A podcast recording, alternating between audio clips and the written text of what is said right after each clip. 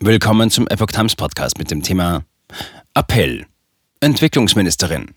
Verzicht auf Fleisch für Kampf gegen weltweiten Hunger.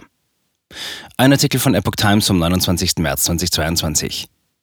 Entwicklungshilfeministerin Svenja Schulze hat an die Verbraucher appelliert, weniger Fleisch zu essen und damit den Hunger in der Welt zu reduzieren. 60 Prozent des weltweit produzierten Maises wird an Tiere verfüttert. In der EU ist es bei Weizen ähnlich, sagte Schulze den Zeitungen des Redaktionsnetzwerks Deutschland. Es würde der Getreideversorgung in Entwicklungs- und Schwellenländern mittel- und langfristig sehr helfen, wenn wir in den reichen Ländern weniger tierische Produkte essen würden. Wenn wir in Deutschland die Schweinefleischproduktion um 30 Prozent reduzieren würden, wäre eine Ackerfläche von einer Million Hektar frei, etwa ein Zehntel der Ackerfläche in Deutschland.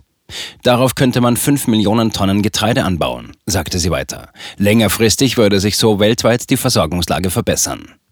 Wegen des Ukraine-Kriegs sind die Weizenpreise stark gestiegen. Die Ukraine und Russland gehören zu den Hauptexporteuren des Getreides.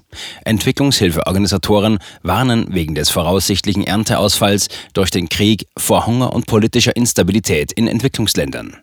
Unterdessen bekräftigte Scholze ihre Forderung, im geplanten Ergänzungshaushalt deutlich mehr Geld für ihr Ressort vorzusehen. Die bisher beabsichtigte Kürzung des Entwicklungsetats passe eindeutig nicht zur gegenwärtigen Lage. Es gebe derzeit eine noch nie dagewesene Häufung von Krisen, betonte sie. Der russische Angriff auf die Ukraine kommt ja zur Corona-Pandemie, zum Artensterben und zum Klimawandel noch dazu. Und all das ist wiederum verbunden mit Ernährungskrisen und Fluchtbewegungen, sagte Schulze.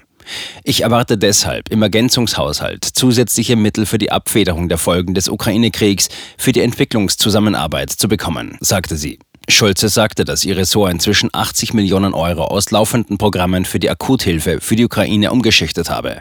Mit dem Geld wird der Ministerin zufolge unter anderem das UN-Kinderhilfswerk UNICEF unterstützt, das Menschen auf der Flucht versorgt und psychologisch betreut.